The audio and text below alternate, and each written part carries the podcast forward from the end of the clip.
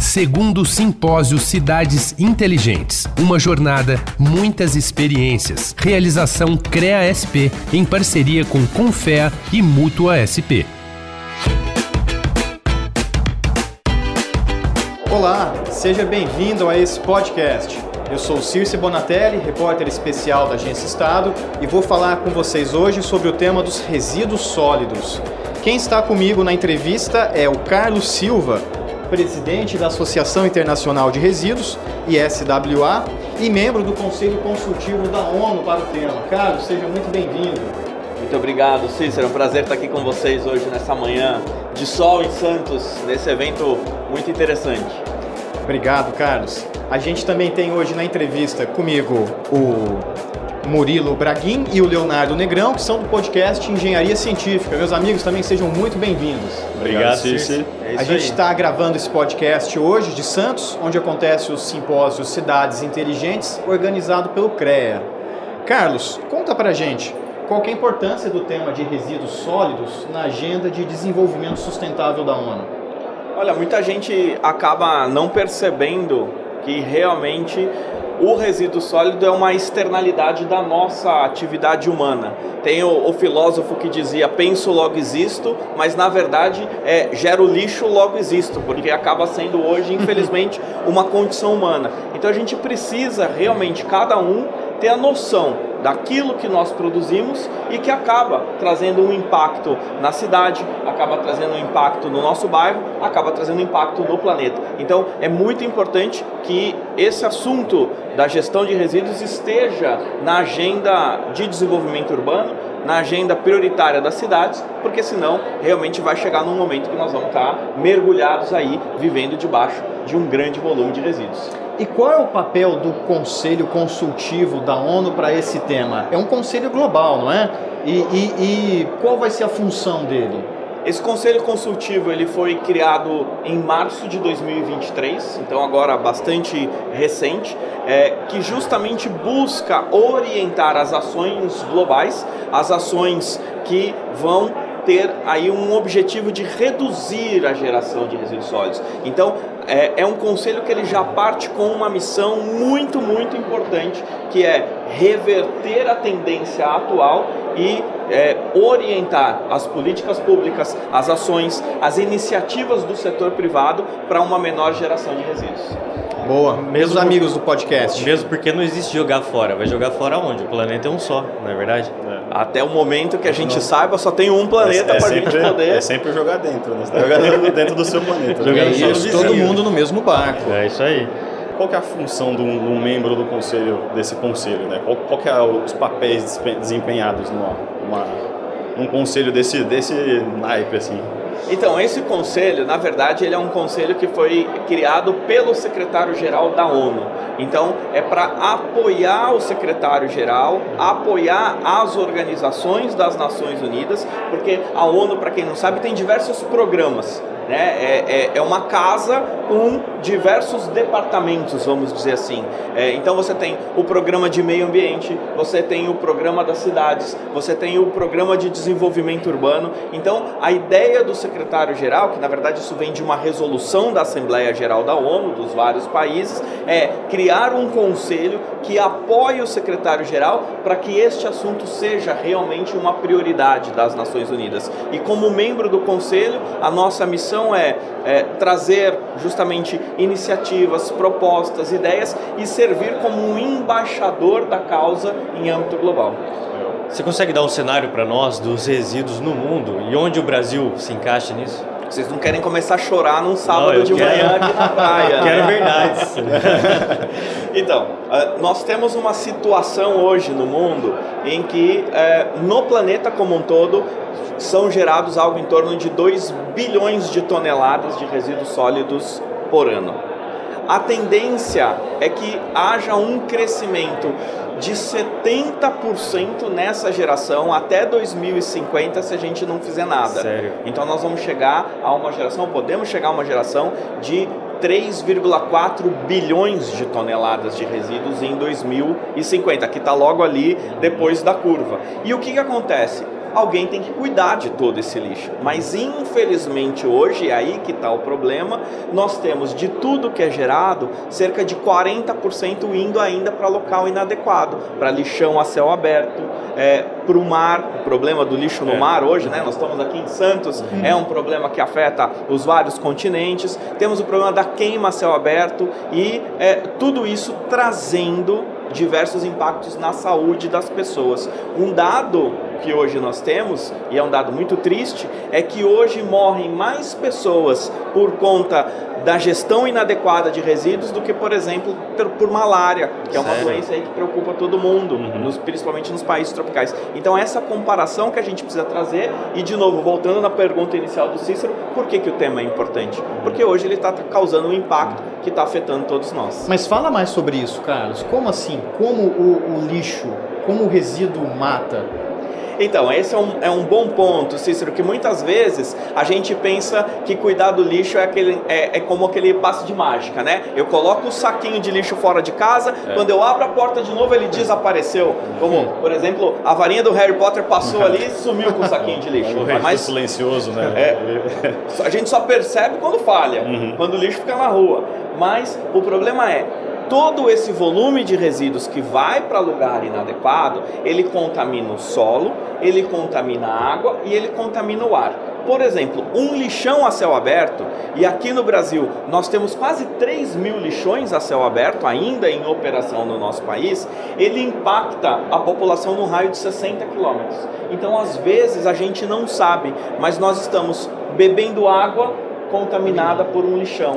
Nós estamos consumindo um alimento que está plantado num solo contaminado por um lixão. E esta contaminação é uma contaminação permanente. Então traz problemas gastrointestinais, traz problemas é, é, de alergias, traz problemas até mesmo de má formação fetal e de câncer. Então é algo muito grave que acaba sendo é, colocado para dentro do nosso corpo sem nem saber. É aquele o vilão silencioso. Tem aquele terror dos microplásticos que está em todo lugar, na nossa comida, nossa água.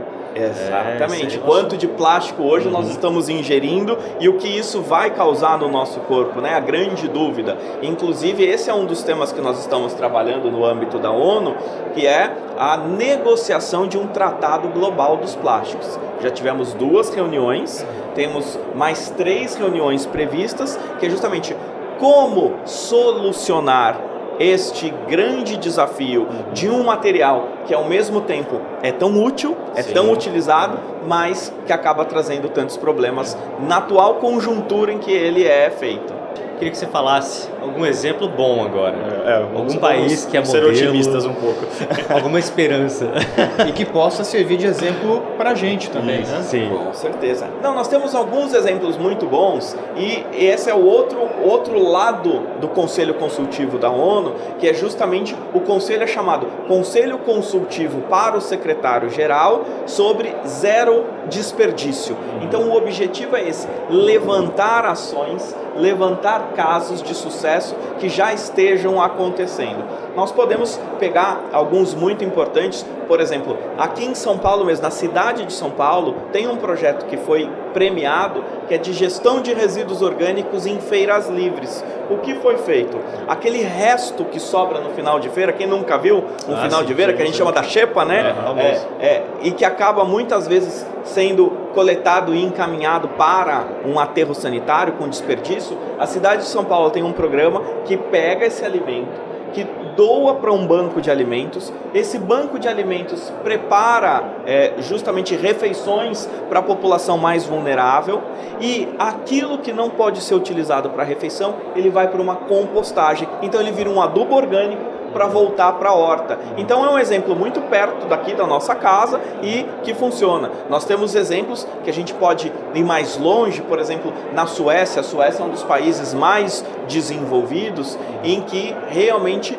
já chegaram numa base em que o resíduo sólido ele é visto como um recurso. Então ele gera, por exemplo, ele é decomposto e gera combustível para abastecer toda a frota do transporte público da cidade. Então são essas é, potencialidades que a gente precisa começar a entender internalizar e disseminar é, para as outras partes do mundo que ainda sofrem né, com essa gestão inadequada de resíduos. Tá puxando a sardinha para o nosso lado aqui, que a gente é engenheiro civil de formação, né? É, construção civil, como que é o cenário dela nessa parte de, de resíduos? nosso, nosso, nosso Não vai falar que é o pior de todos, por favor. É. A gente sempre ouve falar que os canteiros são grandes geradores de resíduos e nem sempre a destinação é adequada. Nós temos um problema aí, né? Eu vou dizer, engenheiro civil ninguém é perfeito. Mas como eu sou advogado, eu não posso julgar muito. Mas é, só para dar um, uma ordem de grandeza para vocês. No Brasil, nós temos uma geração de resíduos sólidos urbanos, que é um resíduo domiciliar, de 82 milhões de toneladas por ano. E temos uma geração de resíduos de construção civil abandonado nas vias públicas de 45 milhões de toneladas por ano. Então, você tem na, na construção civil uma geração, muitas vezes, que vai para um gerenciamento, mas infelizmente ainda temos descartes inadequados que acabam na esquina, no, no, na praça, no terreno baldio. Isso dá 45 milhões de toneladas por ano. Só que o importante é entender que todo esse resíduo da construção civil ele tem um potencial de aproveitamento. Ele pode voltar, por exemplo, como brita para é, é, a pavimentação de ruas. Ele pode é, voltar como material estruturante para uma série de obras públicas e a gente acaba acaba, infelizmente, desperdiçando todo esse recurso que, além de poluir o meio ambiente, é dinheiro jogado fora, é dinheiro jogado no lixo. É essa percepção que a gente precisa mudar. E por que isso ainda acontece? O que falta? Qual que é o gargalo?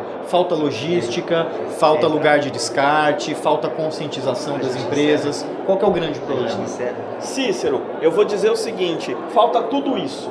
Né? A logística é um problema num país de dimensões continentais como o Brasil.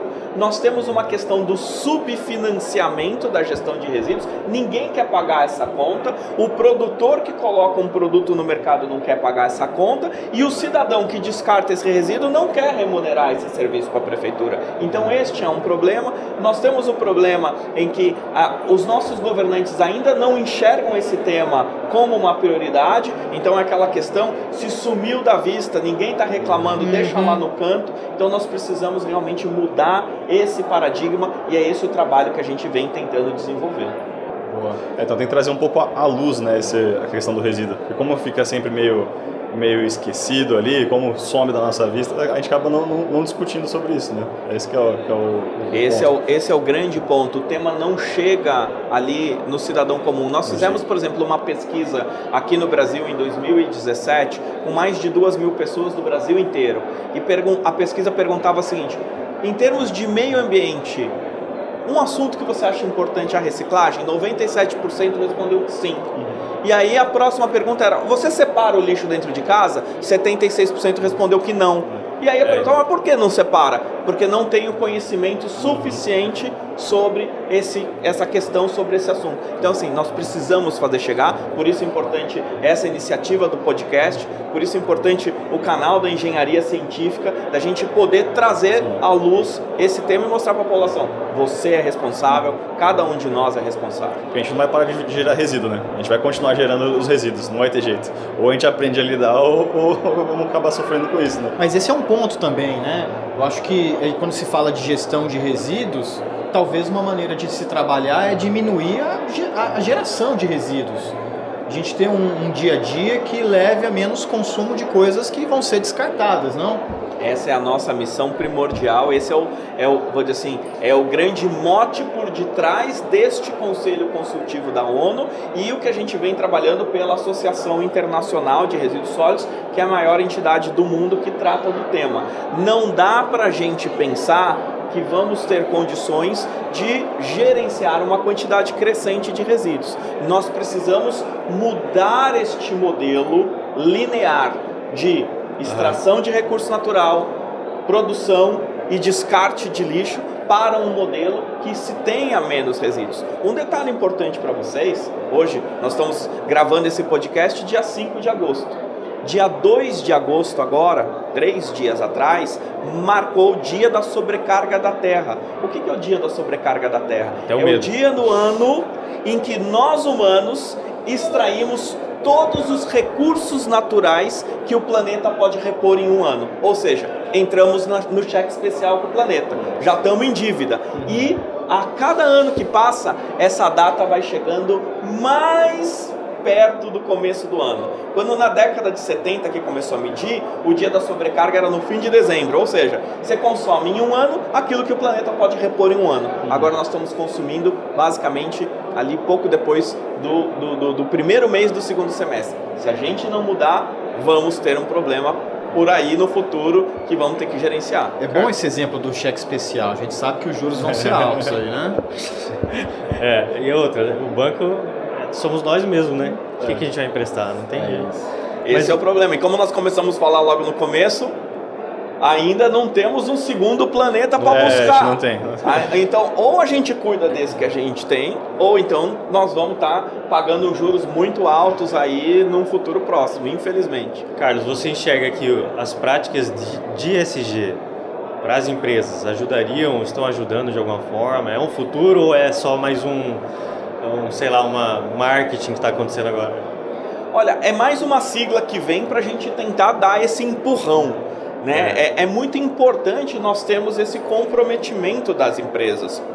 Porque, como a gente disse, não dá para você mudar um hábito de descarte de resíduos se aquilo que é colocado no mercado te induz a Sim. material de uso único. Então nós precisamos que o setor de produção, que a indústria realmente incorpore este tema com uma redução é, é, dos materiais, até mesmo na questão de redução de emissões de carbono, esse é um ponto. Então, o que eu vejo que essa agenda ESG, ela veio meio que para dar liga naquilo que está sendo falado. Então, que nós precisamos olhar o meio ambiente, o social e a governança. Eu acho que essa que é a palavrinha mágica que estava faltando, porque é tudo muito Talvez. solto, né? E agora o ESG ele traz essa pegada da governança, ou seja, precisa alguém, alguém precisa organizar essa bagunça, alguém precisa organizar a, a- aí todos esses temas que estão desconectados. Vamos trazer tudo para a mesma caixinha? Vamos trazer todo mundo no mesmo barco e, e avançar para um futuro melhor? É esse que tem que ser o objetivo e não mais só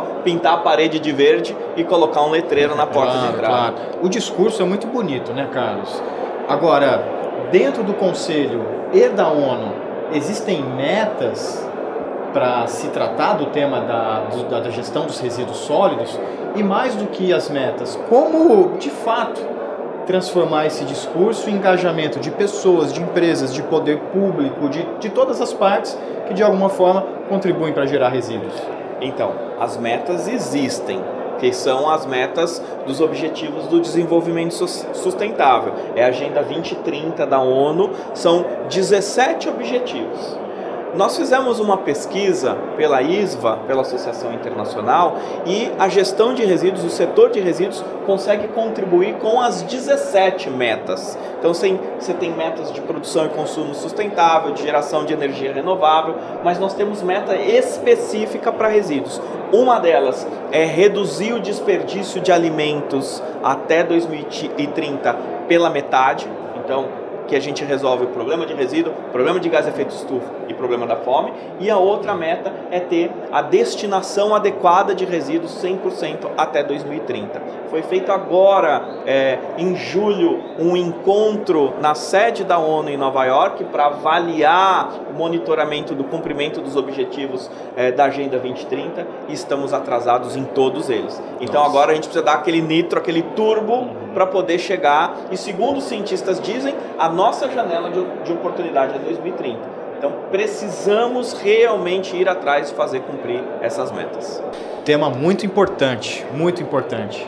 Que bom que a gente teve a oportunidade aqui de poder discutir o tema, conscientizar aquelas pessoas que estão nos acompanhando no podcast e levar essa mensagem adiante. Carlos, nessa reta final, deixa o espaço aberto para você fazer as considerações finais e principalmente chamar as pessoas a trabalharem com esse tema dentro de suas casas, dentro das suas realidades. Não, perfeito, Cícero. Eu agradeço a oportunidade de bater esse papo com vocês, essa maneira mais descontraída, para tentar justamente é, tentar alertar que nós precisamos, cada um. Não adianta culpar o prefeito, não adianta culpar o secretário-geral da ONU ou o, o, o Putin na Rússia. A gente tem que fazer a nossa parte, a gente tem que cumprir com as nossas ações. E cada ação conta. Então é muito importante que a gente tenha o conhecimento necessário e o poder de decisão no momento do consumo para escolher entre o produto que é mais adequado, que a gente possa fazer o descarte adequado de resíduos, então separando o reciclável do não reciclável dentro de casa, cobrando os nossos gestores que implantem, por exemplo, a coleta seletiva, que fechem o lixão que está ali na rua de trás ou três ruas para trás da nossa casa e, por fim, que a gente possa realmente entender que a nossa casa não é somente aquele espaço onde moramos, que a nossa casa é o planeta e que a gente não deve jogar o lixo fora é, é, na janela do carro ou no terreninho da esquina, mas porque isso volta e volta pesado para nós mesmos como impacto negativo. Boa, Carlos. Super bom papo. Gostei. Muito bom. Agradeço mais uma vez, Carlos, pela agradeço. sua participação. Murilo e Leonardo, do podcast obrigado. Engenharia Científica, obrigado também por participarem da entrevista junto com a gente. E obrigado a vocês que assistiram esse podcast. Ele é uma produção do Estadão Blue Studio em parceria com o CREA. Eu vejo vocês numa próxima. Até lá. Este podcast foi gravado durante o segundo simpósio Cidades Inteligentes, realizado nos dias 4 e 5 de agosto em Santos, São Paulo. Uma realização do CREA SP em parceria com Confea e Mútua SP.